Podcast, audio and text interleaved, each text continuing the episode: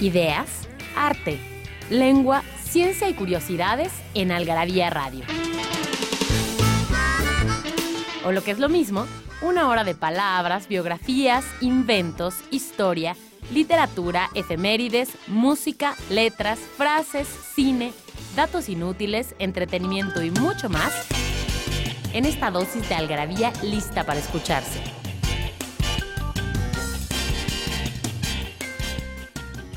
Algarabía Radio.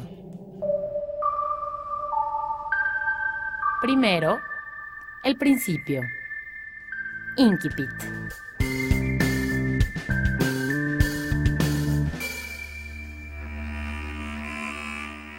El pueblo de Holcomb está en las elevadas llanuras trigueras del oeste de Kansas, una zona solitaria que otros habitantes de Kansas llaman allá. A sangre fría, Truman Capote.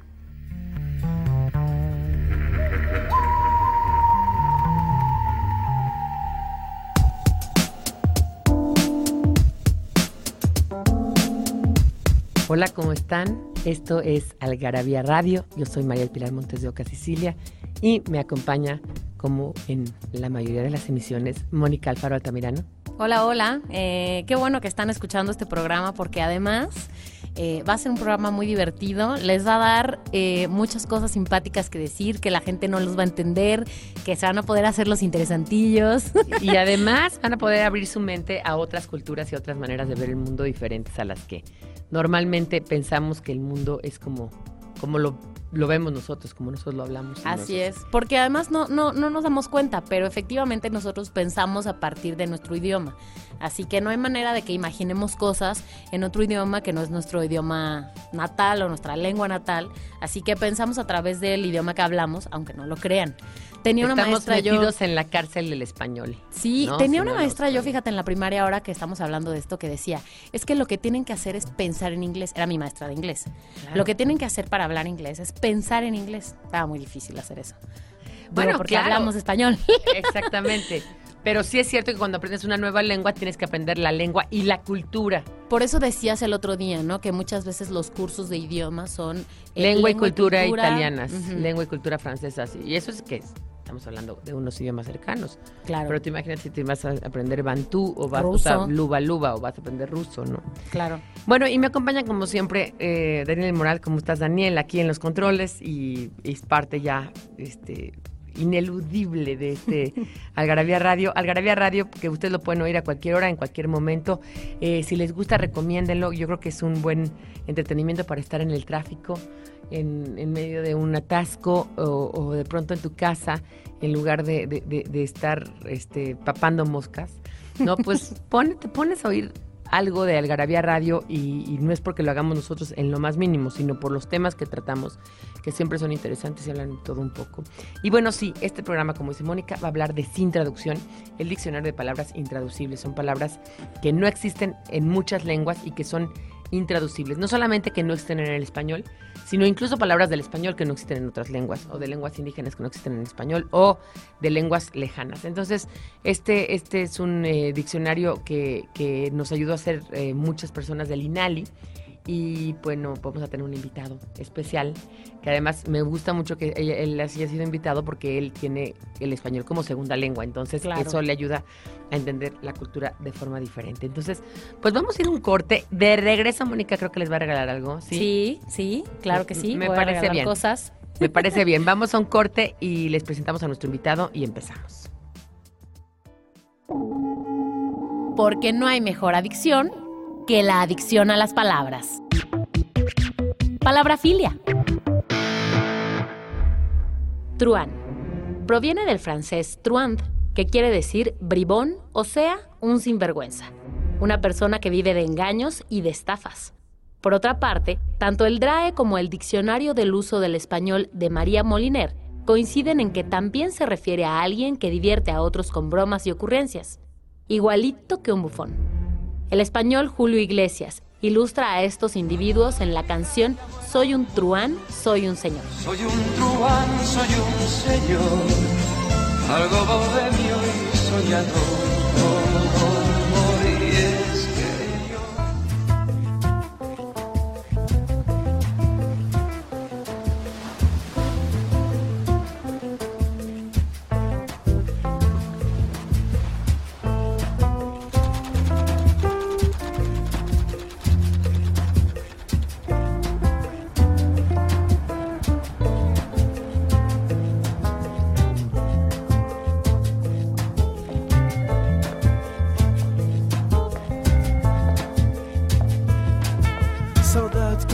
Pra crer. Saudade de te procurar.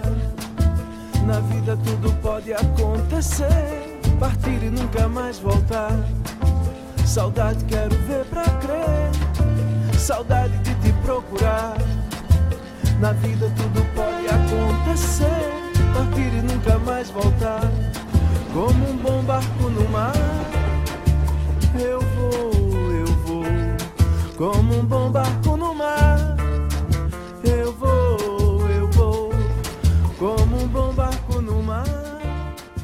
Bueno, ya saben que como siempre tratamos de poner música en este programa relativa al tema del que estamos hablando y por eso la canción que escucharon ahorita de Julieta Venegas y Otto se llama Saudade porque es uno de los términos que viene en este libro de Sin Traducción y ahorita podemos hablar de, de dónde viene y qué que- significa. Sí, fíjate que escribe saudade, pero es saudade. Ah. Saudade, Es saudade. en portugués. Es en portugués y es una palabra que, que se ha tomado mucho porque es como esta nostalgia de algo que no tienes, pero que, que tuviste. Un poco como nostalgia de la tierra. ¿no? Pero también una tristeza por lo pasado, ¿no? Por eso Saudade. también es un poco un término que la gente utiliza cuando está viviendo en otro lugar, ¿no? Tal vez Sí. a esa nostalgia hace Sí. referencia. Bueno, como dijiste, voy a regalar cosas para que no se, para que se hable bien de mí. Así que a los primeros 30 que quieran eh, participar por un paquete de tres algarabías de colección, lo único que tienen que hacer es mandar un mail a participa@algarabía.com y decirnos qué palabra significa literalmente corte en el vientre y se refiere a un ritual en el que un hombre, un samurái, rechaza la muerte y ofrece su vida por honor. Parece muy complicado, pero estoy segura que muchos de ustedes no solo han oído este término, sino que lo han usado y también es un término sin traducción. Así que si están en el DF, en Puebla, en Querétaro o en San Luis Potosí, manden su mail y participen porque van a pasar por sus regalos a nuestras Algarabía Shop que están en estas ciudades. Así que eso, a participa arroba algarabía.com. Y vamos a presentar ahora sí a nuestro invitado. Nuestro invitado que es Iván León Javier, que es eh, del INALI. Hola, ¿cómo estás? Gracias por estar con nosotros. Gracias por la invitación. ¿En qué lengua nos estás hablando? A ver, cuéntanos. Yo hablo náhuatl de la variante de Acatlán Guerrero. Qué padre, ¿no? Y este, y es muy difícil el, el náhuatl. Yo he tratado de aprenderlo, pero me, me cuesta trabajo mucho la, la pronunciación, ¿no? Es como una lengua que tiene problemas, bueno, digamos, para un hablante español no es fácil, ¿no? Claro. ¿Te acuerdas que también en mitos de la lengua teníamos eh, eso de que pensábamos que hay lenguas más difíciles que otras? Bueno, no es que sean más difíciles que otras, es que para hablantes de una lengua quizás es otra lengua muy difícil. Si no es que de entrada la lengua sea más ¿Tú difícil. a qué edad aprendiste español? De niño, de pequeño, lo ¿Ah, aprendí sí? sobre todo de mis abuelos. Y como comentabas, dependiendo desde qué punto de vista lo estés viendo, todas las lenguas son complicadas. Por ejemplo, el náhuatl tiene su genio. Es una lengua, como bien ya lo saben, y muchos quizás de los que nos están escuchando también. El náhuatl es una lengua polisintética y es aglutinante. Hay palabras del náhuatl que tienen hasta más de 13 sílabas que conforman una sola palabra, una sola expresión. Sí. Y entonces, si lo ves desde el punto de vista del español, que es una lengua analítica, pues es sorprendente. Y dices, wow, es una lengua que tiene palabras kilométricas. A ver, por ejemplo, ¿cuál? Dinos una, hablando de esas cosas que no se pueden traducir. Por ejemplo, podría decir, y contextualizando el evento, castilanas.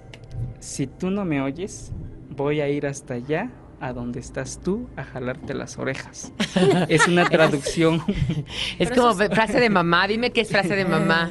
Entonces, esta palabra ti,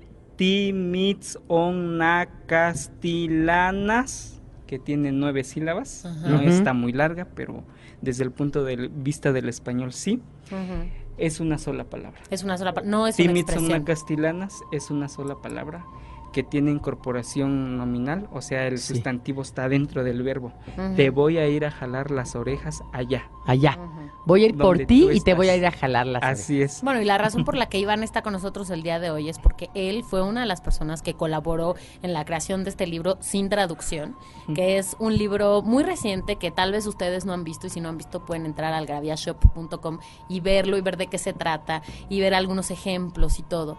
Este libro es uno de nuestros más recientes eh, títulos de la colección Hijos del Chingonario eh, y tiene este formato que tienen que tiene esta colección de diccionario, ¿no? Entonces está eh, por orden alfabético y vienen expresiones como esta que Iván nos acaba de decir, no solamente de lenguas indígenas al español, de español al lengua, sino de todos los idiomas. Entonces, pues, si quieren podemos eh, decir algunos de los ejemplos ahorita. A mí me gustaría empezar con una del náhuatl, ¿no? Porque, porque ¿qué palabra tú sientes? Tú que eres hablante de las dos lenguas, porque, a ver, antes de que tú nos digas la palabra, yo quiero contextualizar a las personas, no todo el mundo es lingüista, no todo el mundo sabe de lenguas.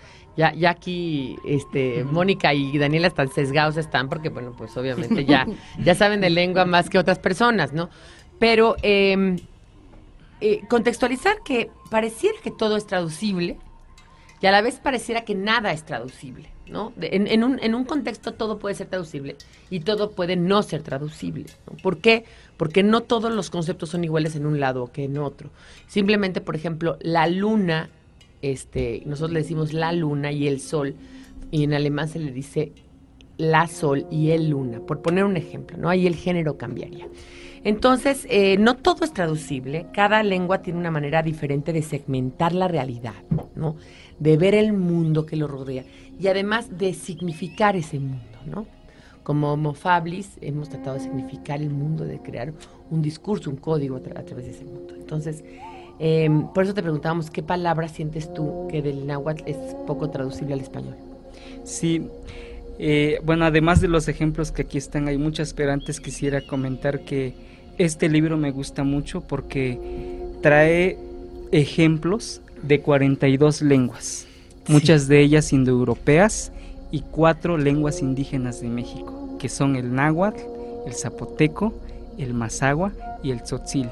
Y eso me parece a mí que es, es, es, es- este libro pone en igualdad a las lenguas y culturas, de que no hay lenguas que son más ni lenguas que son menos. Que eso es una de las grandes mitos de la lengua, ¿no? Claro, Es que no, es que yo me acuerdo cuando era chica, eh, Iván, porque tú eres mucho más joven que yo, pero cuando yo era chica, estamos hablando de los años 70, no era niña, decían muchísimo, este, no, lo que pasa es que ese es un dialecto, ella habla, ella habla en dialecto. Todos, señores, hablamos un dialecto. Al final de cuentas las lenguas existen y hablamos una, ahorita cuando dijo él, yo hablo, dijo, yo hablo náhuatl de la variante de Acatlán Guerrero, yo hablo español de la variante de aquí, de por acá, del sur de la Ciudad de México. ¿Se cuenta, no? ¿No? Cada quien Sí. hablamos un dialecto, al final de cuentas. Dialecto es la forma es. de, de- de llevar a cabo o de practicar una lengua, ¿no? así es. Y entonces la variante que yo hablo es una de las más sui generis, muy particulares. Eh, tiene unos sonidos propios que en otras variantes no existe. Por ejemplo, en el náhuatl más conservador existe el sonido gua. Sí, que yo siempre he pensado que no sé cuál es el significado de gua. Por ejemplo, Coyohuacan, ¿qué quiere decir guay? Coyohuacan, lugar de los coyotes. Ah, y el gua, ¿qué significaría? Como... El gua es un es, es un es, es una ¿cómo se le Infijo. dice? Se me- se Infijo, me- es un Sí, infijo. podríamos medio. llamarle un afijo Un porque es un sufijo en realidad Sí. y es un sufijo o afijo que solamente aparece en los términos que, que se derivan. Ah, es de derivación. ¿Qué fue lo que quisieron decir? Coyohua, eso? por ejemplo, Perdón, no entendí. ni coyohua, si yo digo ni coyohua, estoy diciendo tengo las propiedades del coyote o de los coyotes. Y estoy y estoy flexionando ni coyohua, ti coyohua, tú tienes las propiedades del coyote. Es que, según yo, el gua sí, porque tú me lo habías Sí. dicho y además algún otro profesor que tuve de náhuatl, este, me decía que era, gua era como, como un poco el becoming, o sea, para poder llegar a ser, ¿no? Exactamente. Entonces, Coyohuacan sería el lugar que tiene las propiedades para ser lugar de coyotes, Así un poco. es, ¿no? o los que se transforman en coyotes. En coyotes, o los que tienen el don de los coyotes. Es como los nahuales y cosas Así así, es. ¿no? Entonces ese gua siempre aparece con aquellos, aquellas raíces para atribuir. ah, ok, ok. Pero bueno, tú dices que en tu variante ese gua no se utiliza. Sí, en mi caso diría Coyovacan. Coyovacan. Y no Coyohuacan. Ujú. Fíjate. Todo lo que es gua, güe, wi, en mi variante es ba, be, bi y a veces es fa, fe, fi, dependiendo en qué contexto aparezca ese sonido. Y entonces eso hace que mi variante pues sea rara desde el punto de vista de la variante de la Huasteca, por ejemplo, del náhuatl de la Huasteca. Exactamente. Y fíjate que, que lo voy a tratar de traducir yo al español. Haz de cuenta que lo que nos está diciendo él de diferencia entre el va, el va y el gua es como nosotros que no usamos el vosotros, que los españoles usan el vosotros y nosotros usamos el ustedes, por poner un ejemplo, o los argentinos usan el vos y nosotros decimos de tú, ¿no? O para una cosa que ellos dicen, este pronuncian, nosotros no pronunciamos, pronunciamos. Es- son ese tipo de variantes. Es una variante que tiene que ver con los sonidos, más que Tiene de que ver- palabra o léxico es de sonido. Exactamente, tiene que Sí. ver con sonido. Entonces, es. Y, en- y entonces aquí en este libro aparecen unos ejemplos de la variante de Acatlán. de Acatlán. Bueno, Sí. pues ahorita vamos a ver esos ejemplos. Vamos a ir a un corte y, y Iván nos tiene preparadas varias sorpresas. Saquen su pluma, saquen su lápiz porque tienen que apuntar, porque de aquí de aquí en adelante se van a lucir a- de hoy en día. Entonces, este, bueno, vamos a un vamos a un corte y volvemos.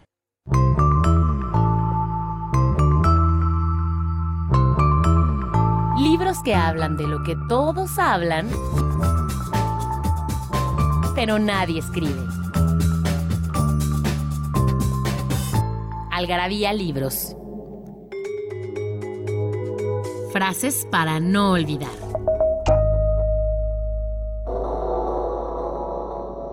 Ante ciertos libros, uno se pregunta, ¿quién los leerá?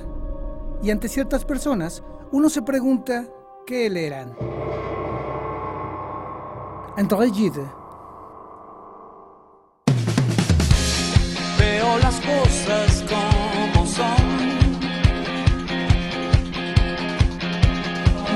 de fuego en fuego, hipnotizándonos.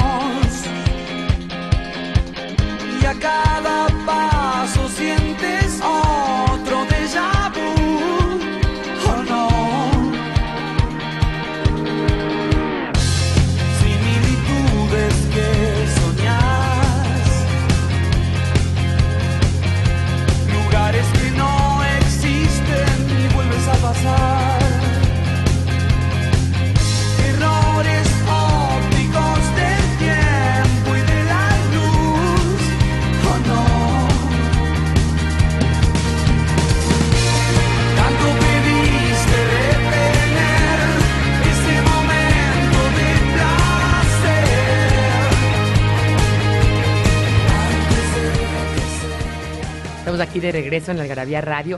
Hoy de Plaza Mes hablando de lo intraducible, la diferencia y lo difícil que es traducir cosas. Y a mí me gustaría, eh, estamos aquí con Iván León, ¿verdad? Tu, tu apellido es León, ¿verdad? Mi apellido es León. el León. paterno, sí. Exactamente. Eh, yo aquí quería un poco nada más eh, apuntar que en el prólogo que yo hice dice, Javier Marías lo dice bien en su discurso de ingreso a la Real Academia Española, tenemos la tendencia a creer y aún a dar por sentado que todo puede decirse en todas las lenguas o por lo menos en las más próximas. Y sin embargo, junto a esa creencia popular y generalizada de que todas las lenguas denominan en el fondo las mismas cosas, los mismos objetos, los mismos sentimientos, pensamientos, acciones y pasiones, las mismas sutilezas y los mismos hechos, la creencia en suma de que todo puede decirse y de que las lenguas son solo el instrumento intercambiable para referirse y nombrar lo existente, que es en cambio inmutable en todas partes. Es justamente lo contrario, ¿no? Las lenguas no, no son, no, no significa, no es pollito chicken gallina gen, vamos, ¿no? Cl- Claro. A ver, tú di algunas de los, este, Sí, eh, bueno, tomando en cuenta esta hipótesis de Sapir-Whorf y que bien lo mencionas en la parte introductoria, sí, en la lengua se refleja la cosmovisión, nuestras creencias, nuestra forma de ver el mundo, exactamente. nuestra cosmogonía incluso, Nuestra identidad, nuestros valores, la sabiduría de los pueblos indígenas también. Y entonces, Y además su forma de ver el mundo, que te acuerdas que lo platicábamos en otro programa, que esta cosa de ven y te voy a vender la tierra, dicen ellos, ¿cómo vender la tierra? No, si la tierra es de todos, ¿no? Claro. Y el aire es de todos y el agua es de todos, ¿no? Es un poco eso, ¿no? Así es. Eh, entonces, cuando uno entra al mundo de la traducción, yo soy traductor, también eh, he hecho traducciones de varias obras y, y además intérprete. Eh, No, me ha- no he tenido una Simultáneo, experiencia, no he tenido una experiencia de ese tipo, pero tengo ya mi certificado. Porque recibimos bien. un curso y estamos ya formados. Entonces, entrar al terreno de la traducción no es una cosa fácil. Uno podría traducir de una palabra de, de, una lengua de salida, digámoslo así, a una lengua de llegada, eh, literalmente. Pero muchas de las veces esa traducción literal no es funcional, no es útil, no sirve. Porque la traducción literal lo único que hace es eh, calcar o copiar el Sí. orden de las palabras Sí. y, cuando lo tra- y cuando llegas o lo lees en la lengua de llegada, ya no le entiendes. Y entonces eh, es, es, bueno, ahí dependiendo de la dificultad de la traducción, muchas de las veces es más viable hacer una traducción libre y eso te permite a ti eh, hacer una buena traducción y los hablantes lectores le entienden. Casi que eso, lo que estás diciendo es casi que cuando utilizamos el, el Google Traductor, el traductor de Google, copiamos una frase y lo es. único que hace es poner las palabras en el otro idioma, Yo me acuerdo no de- hace una oración. Ustedes no se acuerdan, pero Madaleno era un cuate que salía en la tele en un programa que se llamaba Club del Hogar. Era un, era un, era un, un personaje muy chistoso, entonces hacía clases de inglés y todo era así, ¿no? Este, o sea, ya sabes, moco suena. Entonces era water zero, aguacero. Por poner un ejemplo. Sí, claro. Por poner ese ejemplo, ¿no? O sea, y así hay miles de más. ¿no? Sí, y, muchas de las, bueno, estas palabras, eh, cuando uno es traductor y entiende estas cosas, a veces las palabras no responden a la cultura donde uno quiere traducir. Pongamos, por ejemplo, elfo, que es una palabra y que es un personaje del Celta. mundo celta, celta. Entonces, yo en náhuatl si quiero traducir elfo, en realidad no tengo un término porque no existe ese ente o ese espíritu del aire. Oye, y los aluches no tienen nada que ver. Los aluches tampoco. En, en, en nuestra Son mayas. cultura o en Sí. nuestra forma de ver el mundo existen los guardianes de la naturaleza. Y entonces Son hay, nahuales. hay chanizcahuan o chanisque, que en español ya lo usa como, o sea, ya es un Chaneque. préstamo incorporado, chaneque. Un chanisque es un guardián. Entonces hay chanisque del agua, chanisque del viento, Es como el espíritu que del cuida, fuego. que cuida. Exactamente. Ajá. Y entonces cuando uno va al cerro o al monte, uno le tiene que pedir permiso a estos chaniques. Entonces es por si poner no un te hacen ejemplo. travesuras, ¿verdad? O sea, que si no les pides permiso, pues te esconden las cosas y cosas así, ¿no? Pues pa- pareci- es, es sorprendente para algunos quizás, pero en una ocasión, me acuerdo cuando yo iba en tercer año de primaria, Ajá. tuvimos que desalojar las aulas, todos los alumnos, porque había un chanique haciendo un desorden dentro del aula. Estaba Sí, sí, espantando sí, a los niños. Entonces recuerdo que todos los maestros nos dijeron que teníamos que salir porque estaba pasando algo raro dentro del salón. Y yo me acuerdo que yo tenía una, una señora que trabajaba con nosotros que decía que, que de repente los chaniques le, le quitaban los, como los utensilios de cocina. Se los escondían y así. Y ya no aparecía en el lugar. No aparecían y luego aparecían. Y no sé qué te ha pasado, es que, que tiene que ver un poco con la canción que vimos ahorita, que es el déjà vu de, de Gustavo de Gustavo Cerati. Cerati. Y que tiene que ver con el déjà vu, que es la fran- palabra francesa, a, a esas cosas que uno se acuerda pero no se acuerda. Es más, uno se acuerda que ya lo vivió, Pero no, ¿No? han pasado. Pero realmente nunca lo vivió. Eh, y es al revés, aquí no te acuerdas dónde dejaste algo, pero sí, sí estás segura que lo dejaste en un Ujú. lugar y luego aparece en otro, ¿no? No sé si te. Sí, que no es una distracción, no es producto Sí, de una no, no, no. distracción. Pues para los que padecen de amnesia ya tienen un pretexto para Ahí están los chaniques. poder salvarse. A ver, más "Fue el ejemplos, chanique". más ejemplos. No, pero iba a decir ahorita. este, Entonces, aquí en este libro, Ujú. sin traducción, este diccionario que tiene voces de... Tiene 150 voces. de diferentes 150 lenguas. voces. Está esta voz que dice Pinavistle. Pinavistle del náhuatl. Y fíjate que yo lo, lo pronunciaba pinahuistle, pero es pinavistle. En realidad aquí este es el protofonema. Es el protofonema que no sabemos a veces si es B o Exactamente. es U. Ok. Bueno, sí lo podemos saber porque está en un contexto en medio de las vocales, pero bueno, aquí eh, la transcripción fonológica respeta, digamos, el protofonema, ¿no? El fonema o el sonido eh, antiguo o madre. digo. Ujú. ok. Esa sería la traducción o la explicación del, del protofonema. Entonces dice aquí pinavistle. Nosotros usamos eh, este término cuando alguien se avergüenza de algo. Eh, recuerdo que en una ocasión mi mamá, eh, como a mediodía, tenía un dolor insoportable en la espalda. Entonces ella nos explicaba que le había dado ya el avergonzamiento, el pinahuistle, y decía, yo ni pina, ya me avergoncé. Y entonces era un dolor insoportable que tuvo que llamar a mi abuelito es curandero, entonces él eh, cuando ve a mi mamá así, y mi mamá siempre se avergonzaba muchas veces, entonces mi abuelito agarraba mar de sal y empezaba a orar. eh, la sal lo ponía sobre la palma de su mano y le ¿Están hacía una cerca de la costa ustedes? ¿Están cerca de la costa? No, No tanto. Estamos en el centro de Guerrero. Sí, no, no sí. están cerca de la costa. Sin embargo, es más efectivo usar la sal de mar que la sal de mesa. Y entonces, Entonces mi abuelito hacía su oración y le untaba esa sal a mi mamá en su espalda y, y mi mamá se curaba. Entonces muchos de, bueno, nosotros que somos de esta cultura tenemos esta creencia del o sea, haz de cuenta como, como un poco el, la sal de mar y se la untaba en, en donde, como en la en espalda. la en- espalda o donde en la mano, dolor. dependiendo de dónde haya sentido el avergonzamiento. Dime una cosa. Entiendo lo del dolor, y, pero el avergonzamiento, ¿estaba avergonzada de algo? Sí, ella estaba bañándose, entonces entró el vecino y dice que alcanzó a verla cuando se estaba cambiando. Y Entonces eso fue el sintió- pinahuistle. Y entonces a raíz de ese momento es que le dio este dolor, sí, que solamente tiene el origen en, la, empezó- en el avergonzamiento. empezó a sentir Oye, ese Iván, dolor. fíjate que la gente tiende a pensar, y eso es importante decírselo a todos los que nos están escuchando, que las culturas tienen las mismas enfermedades, es decir, que todo el mundo se enferma de la misma manera.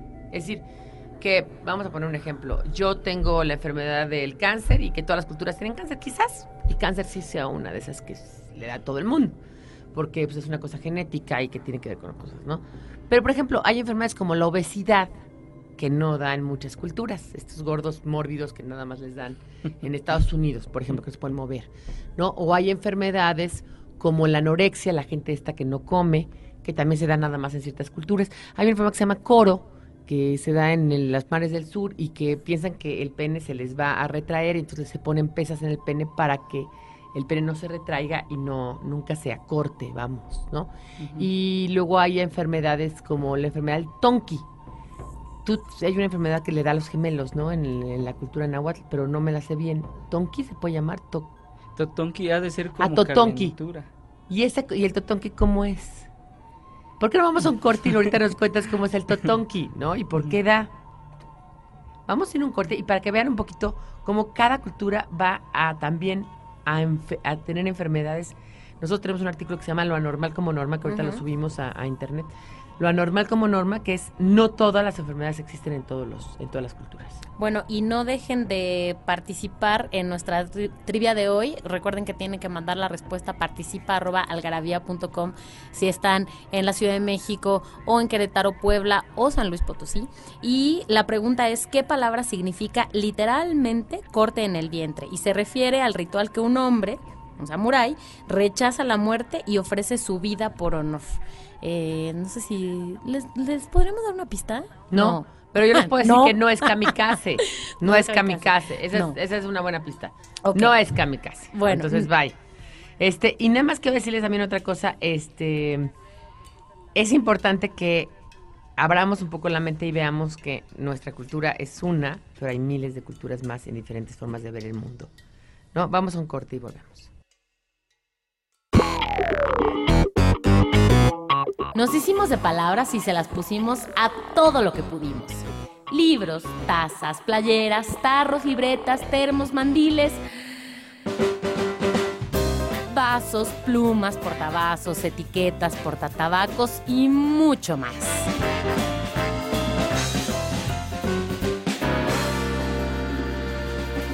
Objetos irresistibles en algarabíashop.com. ¿No sabes dónde ¿No es acierto acierto Adicción? ¿Sabes dónde es acierto Adicción? En Algarabía Shop conviven todas nuestras publicaciones, objetos y mini almanaques.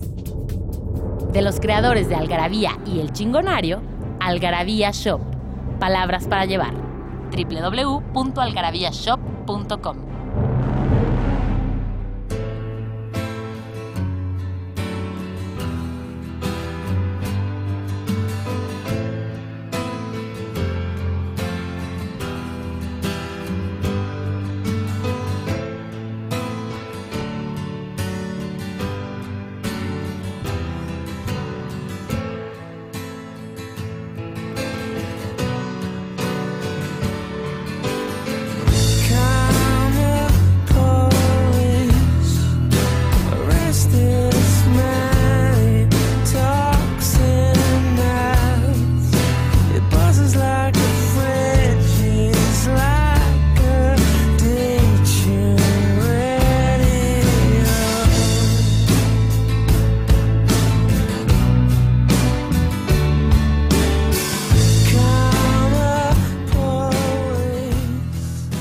aquí ya de vuelta en Algarabía Radio, estamos de plácemes aquí con Iván León que, que nos, nos visita y que fue parte de los que contribuyó eh, con, con muchos términos de su lengua. Y nos hablabas del totonki, a ver, ¿qué es totonki propiamente? Sí, nosotros eh, lo conocemos, es una enfermedad. eh, luego nos da el nitotoña. Nitotoña es, me da como, una traducción libre podría ser, me da como la calentura. Y entonces uno empieza a sentir mucho calor dentro del cuerpo y eh, eh, sientes mucho frío, mucho, mucho escalofrío y cuando nosotros padecemos de eso nos, solemos curarnos con mezcal. Lo que hacemos es en, Ay, un, en un recipiente de, de metal ponemos como una tacita de mezcal o media taza de mezcal, le prende- lo prendemos con un cerillo y empieza eh, Ah, agarra sí, fuego Agarra fuego. y empieza a hervir. Y una vez que ya esté hirviendo, apagas el fuego, e inmediatamente te untas ese mezcal caliente en todo tu cuerpo. Tienes que estar desnudo. Y una vez que te bañas con ese mezcal caliente, te en baja tu la calentura. frente, en la cara, en la cabeza, en las manos, en los pies, en la espalda, te envuelves con una sábana y te acuestas. Esto es, acostumbramos a hacer esto en las noches, antes de dormir. Antes de dormir. Y al amanecer, amaneces como nuevo, ya sin ninguna, eh, ya Calentura. sin temperatura, digámoslo así. Y yo me curé muchas veces así, allá. ¿Y por qué te da la calentura? Pueden ser diferentes razones. Sí, pues yo- creo que hay- ahí sí hay diferentes razones, unas quizás Puede ser más. gripa o puede ser, ¿no? Sí, pe- pero no hay como algo cultural que lo provoque. Exacto, no como en el caso del avergonzamiento, Así ¿no? es. Pero tenemos una práctica cultural de cómo tratarnos, es lo que les Es lo que es interesante. Oye, pero algo de los gemelos que te echaban mal, de, que una enfermedad que nada más te puede transmitir un gemelo, me la dijo Paco Barriga. Yo no sé. Ah, sí, se llama Cobatzintle. Covaxin, Sí, exacto. por ejemplo, los gemelos tienen como una el don de poder eh, causarle un mal a alguien de lejos. Exacto. Sí, sí, te sí. pueden aventar la viborita, se le dice. Si te avientan la Echarte la viborita, mala onda, sí. eh, empiezas a sentir un dolor somático aquí en el cuello, te puede salir una bola y hasta te Como morir. papera, Como ¿verdad? papera, Me sí. lo dijo él. puede sí. hasta reventar. Entonces, ese covaxin o covatzintle es provocado por los gemelos. Por los gemelos. Sí, entonces hay que tenemos Nunca había como- escuchado eso, pero mi mamá tiene una gemela. Le voy a hablar de este don que tiene. Entonces, Sí, ¿Tu hay mamá que- tiene una gemela? Ah, Para y Paula eso- también, qué miedo. sí hay que cui- cuidarnos de ellos. No es que sean malos, pero no, no, creo no, no, que no. Tienen esa, tienen un poder. creo que también de cierta manera nos nos educa porque en nuestra comunidad, al menos a mí siempre me ha dicho mi abuelita que cuando yo coma algo, que no lo haga en la calle. O sea, que en la calle yo no puedo ir comiendo un helado o una fruta, porque puede haber alguien que me eche ese cobatzintle. A alguien se le puede antojar y, y me va a tirar esa viborita y me va a salir esta... Y sabes que los árabes tienen una cosa que se llama mal de ojo, ¿no? Y te pues, se ponen, no sé si has visto, los, los que son musulmanes y árabes, se ponen esta, estos ojitos. Sí. O, tienen, o tienen cosas con ojitos. ujú. Ajá. ¿Por qué es eso, no? Por ejemplo, cuando tienes un niño muy bonito, también le pueden echar el mal de ojo, según ellos. También ¿no? tenemos un término para eso en náhuatl. A ver cómo se llama eso. En náhuatl, a un bebé siempre que nace lo primero que uno le pone es un hilo, Hilo rojo, rojo. o algo rojo, Ajá. eh, para que así no le echen el ojo. En náhuatl se dice maca quixcuilice, no le vayan a quitar el rostro, porque si le quitan el rostro, maca quixcuilice, no le vayan a quitar el rostro, porque si no porta algo rojo, eh, lo que le puede pasar al Quitarle niño el rostro es como jalarle la energía. Exactamente, jalarle la energía y entonces empieza a tener diversos síntomas. Empieza a llorar mucho el bebé, ya no puede dormir, incluso Eso. puede vomitar, le salen muchas legañas y entonces cuando el bebé ya le... Miren, dijo bien legañas, no es lagañas. Todo el mundo dice lagañas y él lo dijo bien, legañas. Bueno, Como aprendiste, como aprendiste el español el muy español elegante. Exacto, es por eso dice Ya legañas. estoy aprendiendo el español culto. Sigo aprendiendo todavía. Sí, no, es sí. que en mi comunidad también hablamos el español nahuatlizado. Es un náhuatl, es un español, es una variante muy peculiar también. O sea, una Como el mezcla. Spanglish, como el Spanglish de los... Algo así. Entonces cuando yo estoy allá me adapto y empiezo a hablar como allá. Sí, se llama, se llama cambio de se código. me quita de pronto una flor. Este, bueno, entonces a los niños les salen mucha legaña cuando les quitan el rostro y eso se puede curar. Eh, mi abuelo nos curaba con eh, un cigarro, pero el cigarro tiene que ser de, no sé si todavía existan, de esta marca de alas, alas. Alas, extra. sí, existen todavía, claro. Ajá, porque creo que, Que- bueno, porque no tiene, sí, porque no tienen filtro y es puro tabaco, ¿no? Así es. Entonces, ¿Cómo mi- los curaba? mi abuelito eh, fumaba el cigarro y, y este soplaba el humo sobre el rostro del bebé varias veces mientras hacía una oración en náhuatl y el bebé se curaba de esa manera dejaba de llorar y ya no tenía legañas Sí, sí, sí. Pero fíjate que, aunque a nosotros los occidentales o aquí las personas que hemos vivido siempre en la Ciudad de México, nos parezca, ay, qué raro, ¿no? Este, ¿Cómo que le van a dar mal al niño? Para ustedes, seguramente también algunas enfermedades que nos dan a nosotros, dices, qué raro, ¿no? O sea, no, esa de estoy estresado, ¿no? Este, hay un síndrome del burnout, ¿te acuerdas que una vez lo publicamos, no? Que es este síndrome de gente quemada que les da mucho en Estados Unidos porque trabajan todo el día, todo el día, salen de su oficina, se van a su casa, siguen trabajando y luego duermen tres o cuatro horas y se llevan a la oficina otra vez hasta que se queman. Se llama burnout y acaban en los hospitales por no tener descanso, por poner un ejemplo. ¿No? O sea, cada cultura tiene una manera de enfermarse de manera diferente y de curarse, que eso es lo muy interesante. No, lo que no puedes hacer es sacarte de tu contexto, ¿no? Y tratarte de curar en otro contexto cuando estás en otro. Este, este, es- por ejemplo, hay una cosa que se llama el DSMB, que es el diccionario de, de enfermedades psiquiátricas que existe en Estados Unidos, y es donde hemos sacado pues varias enfermedades que puede ser. Y esas enfermedades van cambiando con el tiempo. Y luego de repente ya no son enfermedades, ¿no? Por ejemplo, las histéricas de Freud, que se desmayaban y no sé qué, esas ya no existen hoy en día. Pero ahora hay, por ejemplo, anoréxicas o bulímicas, o, o hay gente que tiene bipolaridad, o- o bipolaridad. ¿no? Ansiedad. Esquizofrenia. Exactamente, exactamente. Entonces las enfermedades cambian de acuerdo a la cultura. Oye, ¿yo alguna otra palabra del náhuatl que nos quieras decir así? Que bueno, esta me gustó No, mucho. no, Macaquish. Lo, lo último que quiero agregar del pinavisle es que la gente cuando ya tiene mucha Vergüenza. mucho avergonzamiento acumulado pueden morir. Eh, Ah. Les da vómito y, eh, y si el, si el, digamos, si el avergonzamiento está cerca de una zona vital, se puede llegar a morir. Por ejemplo, si el dolor lo tienen cerca del corazón. Y hay gente que se ha muerto. De Pinavis. De ajá, ajá.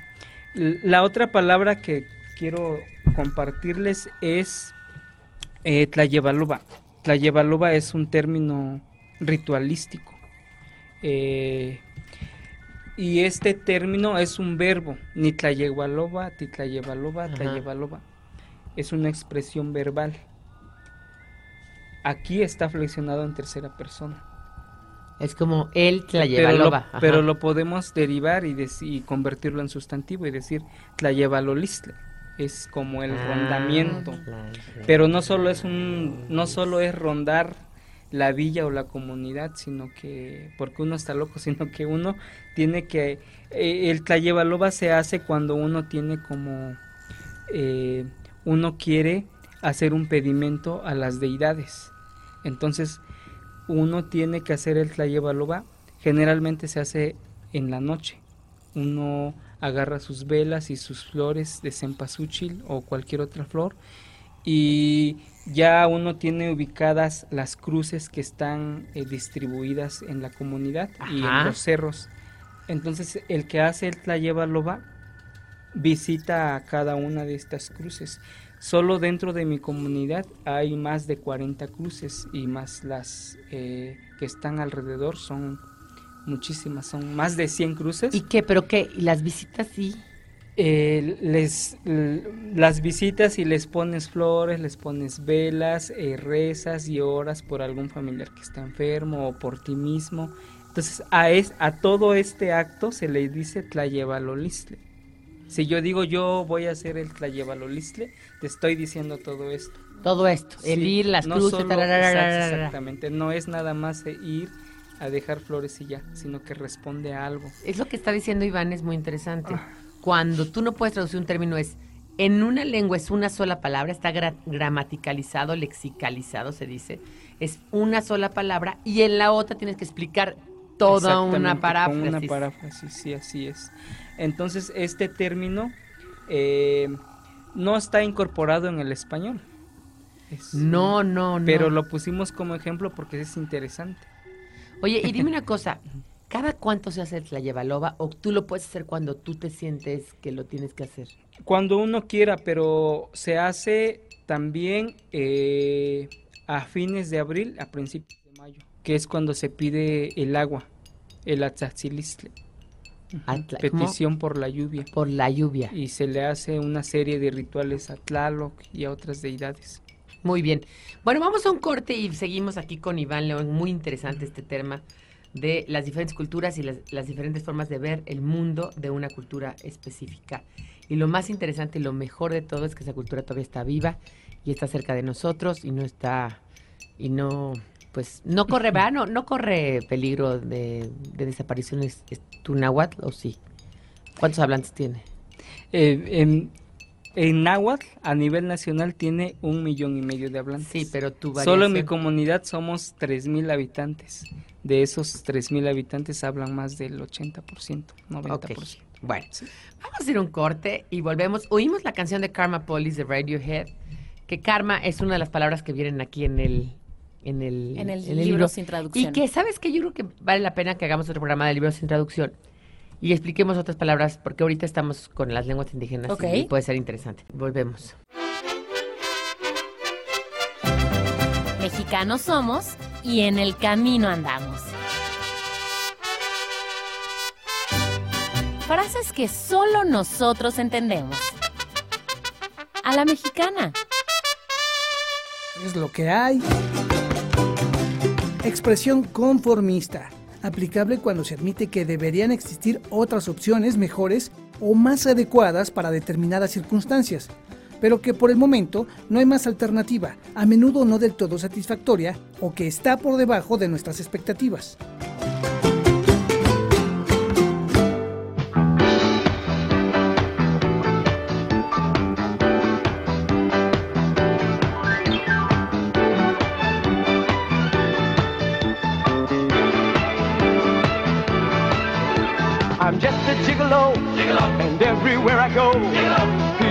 The part I'm playing. Pay for every dance, selling each romance. Oh, what they're saying. And there will come a day, and youth will pass away. What will they say about me? When the end comes, I know they'll say just a gigolo. Life goes on without me. I'm just a gigolo, and everywhere I go, people know the part I'm playing. Pay for every dance, selling each romance. Oh, what they're saying. And there will come a day, and you will pass away. Well, well, well, well, well, what will they say about me?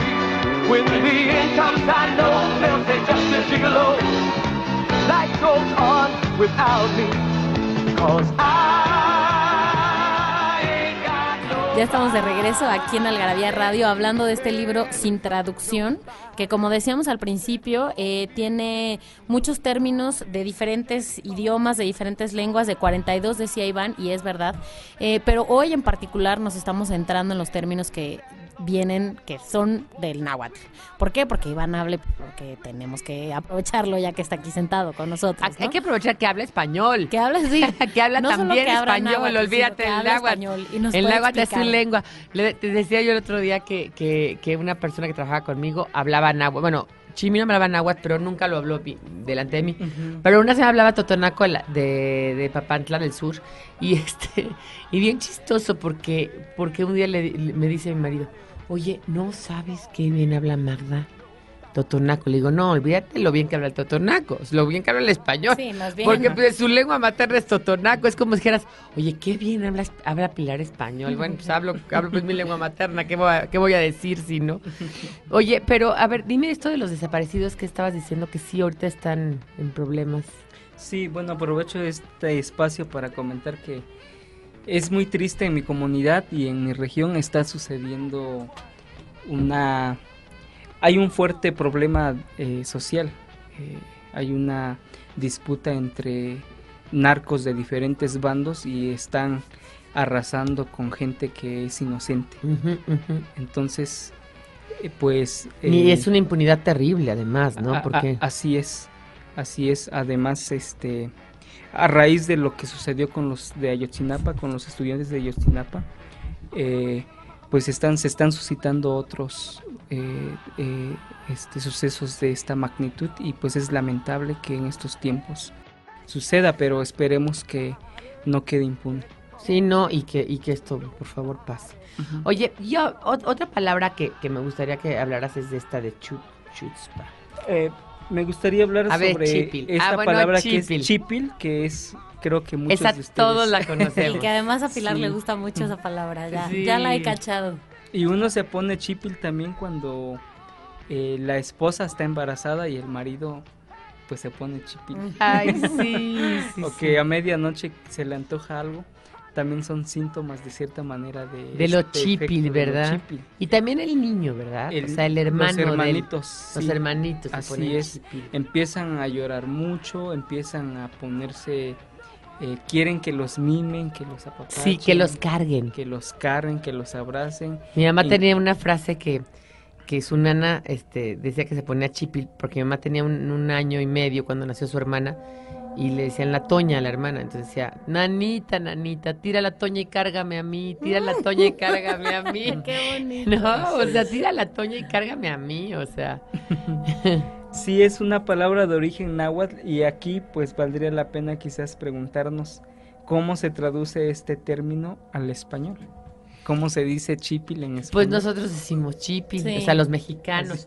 Yo no sé los españoles Es- es cómo una- lo digan, ¿no? Es, o es sea, una pregunta a propósito, pero ahí nos podemos dar cuenta que pues las lenguas están en contacto, no hay ninguna lengua que sea pura y to- entre todas mutuamente me parece a mí que se enriquecen, se prestan palabras. Claro, el Y una inglés, de estas el inglés palabras- es una de las lenguas más con más vocabulario porque ha tomado palabras prestadas de todas las lenguas. Y es una lengua fuerte. Sin ningún tipo, además de, de- de miramiento, de, de- de que pule, fija y da esplendor, como aquí nosotros con la Real Academia. Así es. Y pues esta palabra, unos, eh, es como de estos tipos, le llaman nahuatlismos, ¿no? Palabras que tienen su origen. Oye, pero te voy a decir una cosa, a mí me gusta mucho algo del chipil. Ajá. Chipil sí en origen es eso, ¿no? El niño. el- Pero ya le hemos extendido el español mexicano. Y entonces, por ejemplo, cuando yo, cuando te corta el novio, puedes andar chipil también. O cuando estás cabizbaja, también estás chipil. Porque te cortó el novio, porque no te salió bien una chamba, ¿no? Es que ando muy chipil, ando... Sí, no es O, o, ¿Sabes también cuando lo uso yo y mis amigas? Cuando estás en tus días. En tus días de menstruación, ando chipi. O sea que se ha extendido ahora en a cualquier situación en la que uno quiere ser mimado. Exacto. Necesitas que te apapachen. Y hablo, ah, por favor, háblanos de apapachar, que es otra palabra. Ah, sí, esta palabra ya investigué un poco más. A ver, cuéntanos de Pues sí tiene su origen en el, incluso en mi variante todavía usamos este término. Por ejemplo, si yo te digo a ti timitzpachos, timitzpachos, en otras variantes es timitzpachos, pero mi variante es timitzpachos. Y mis pachos. Te estoy diciendo te te aplasto, te sobo, te oprimo, Ay, sí, qué te cosita. doy masajes. Sí, sí, sí, te Entonces, acaricio. Ajá. Puede ser en el brazo, en la espalda, donde uno quiera. Entonces, esta palabra de apapachar tiene su origen en el náhuatl, en el verbo de papachoa. papachoa. Papachua. Ajá. Y eh, como ya está bien adaptado en el español, pues ya hasta lo flexionamos, ya lo flexionamos. Yo, decimos, yo apapacho, tú tú apapa- apa- apapachas. Necesito que me apapaches. etcétera, ¿no? Sí, lo único que quiero es un apapacho. es un término muy bonito que se incorporó en el español y pues significa todo esto, ¿no? Que no es nada más aplastar o oprimir, sino que te den masajitos, que te consientan, sí, que te sí. acicalen incluso. sí, sí, sí. Como un bebé lo ves y dices, lo quiero apapachar, ¿no? Sí. O yo en un momento nada más necesito que me apapachen. ¿no? O sea, cuando te va muy mal en algo, no sé Y qué. pues, sí, que a ¿quién veces no- tiene más que ver con, por ejemplo, con abrazar que con aplastar, ¿no? Tiene como Con abrazar o con que te Como digan palabritas contexto. también de cariño, Así ¿no? es. Ujú. Claro, Sí. los apapachos también pueden ser con las palabras. Con las palabras también puedes apapachar con, la- con las es. palabras, decía, eso lo decía Barth, Roland Barth. Ajá. Este, y, y bueno, pues vamos a ir a un corte. Repite un poco de qué viene la pregunta. La pregunta, acuérdense que si quieren ganarse paquetes, 30 paquetes de tres algarabías de colección, solamente tienen que mandar un mail a participa.algarabía.com con la respuesta a esta pregunta. ¿Qué palabra significa literalmente corte en el vientre y se refiere al ritual en el que un hombre, en general un samurái, rechaza la muerte y ofrece su vida por honor? Acuérdense que pueden participar si están en Querétaro, Puebla, San Luis Potosí o en la Ciudad de México o si piensan visitar alguna de estas ciudades para que pasen eh, Por sus regalos a alguna de nuestras sucursales de Algarabía Shop porque ahí es donde los entregamos. Vamos a un Em, corte y volvemos. Nostalgia en pequeñas dosis. Algarabía para recordar.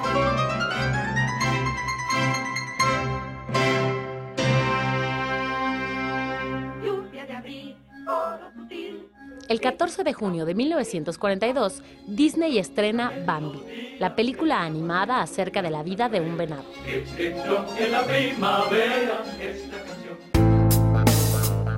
El 26 de junio de 1976 se inaugura una de las estructuras más altas del mundo, la Torre CN en Toronto, Canadá, con 553 metros de altura. El 25 de junio de 1995, el volcán Soufriere Hills hace erupción en la isla caribeña de Montserrat, destruyendo la ciudad de Plymouth y obligando a la población a evacuar la isla. El desastre natural deja 19 muertos a su paso,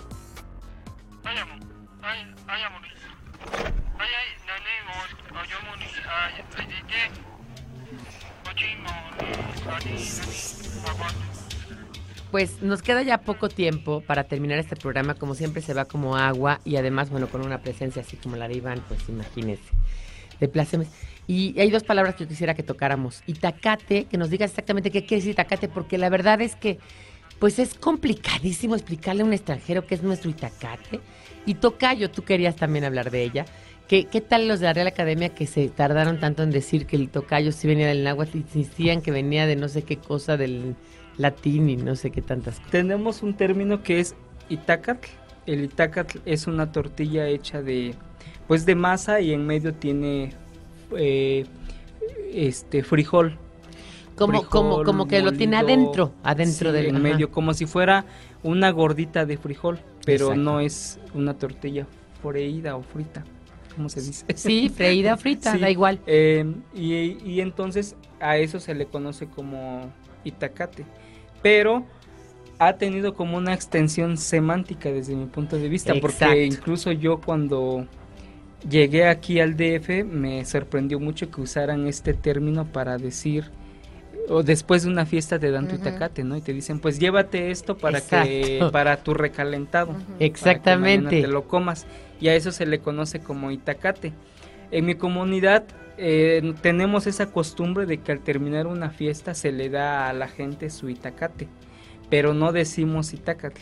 ¿Cómo pero- dicen? Eh, pues decimos llévate la Sí, no comida, lo sí. dicen, no lo dicen. No, lo utilizan decimos. el término como Sí. tal. Pero esta palabra viene del náhuatl Ujú. y itacatl se refiere a esta tortillita. Sí, yo como era un envoltorio, no, pues al- empezó a usarse así, digamos, y luego se extendió a toda la comida que te llevas. Así es. ¿no? De un lado a otro. Y fíjate qué chistoso, porque nosotros los mexicanos lo usamos tanto que no tiene nada que ver con comida para llevar, ni pedir en un restaurante para llevar, ese es diferente. Tiene que ver con, eh, este, oye, fui a casa de tu tía Margarita, y te mando tu itacate Sí, de no tiene que ver con comida para llevar como tal. No, sino no, no, con no, no. Que sean, por llamarlo de alguna manera, las sobras Las de una sobras comida. o que ella exprofeso Ujú. creó para mandarte tu itacate.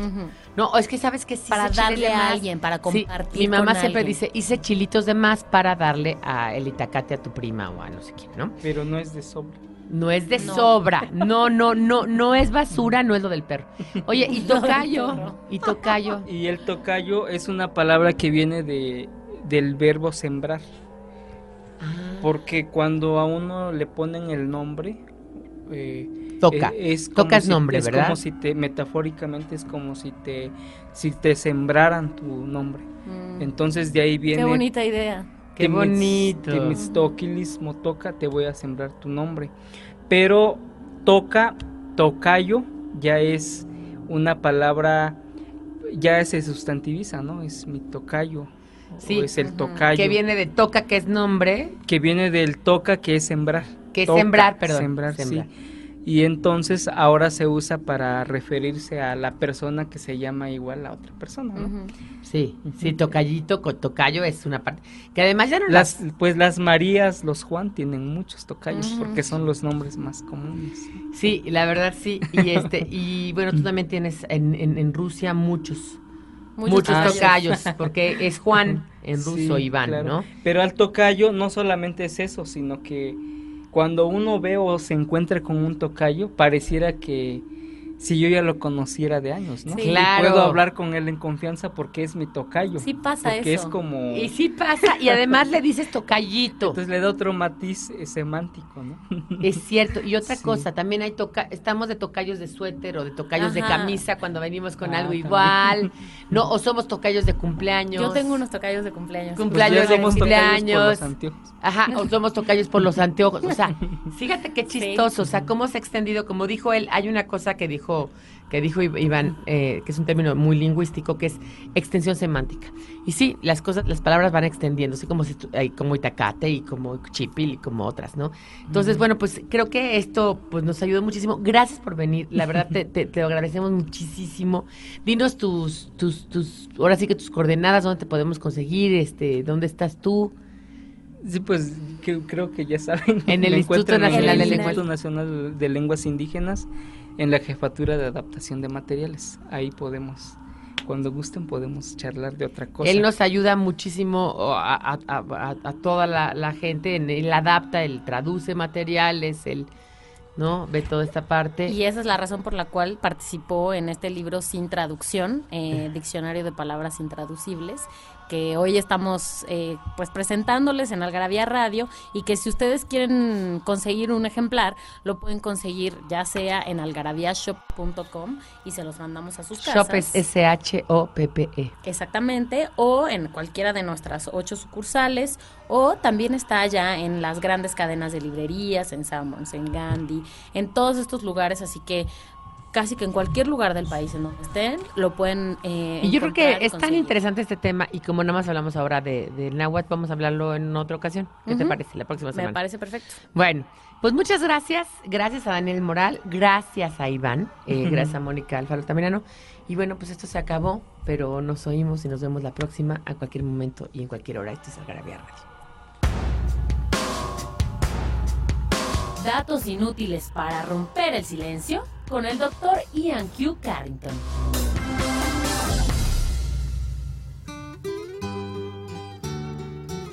Durante la Revolución Mexicana se acuñó el término carranciar como sinónimo de hurtar, porque la gente de Carranza robó todo cuanto pudo.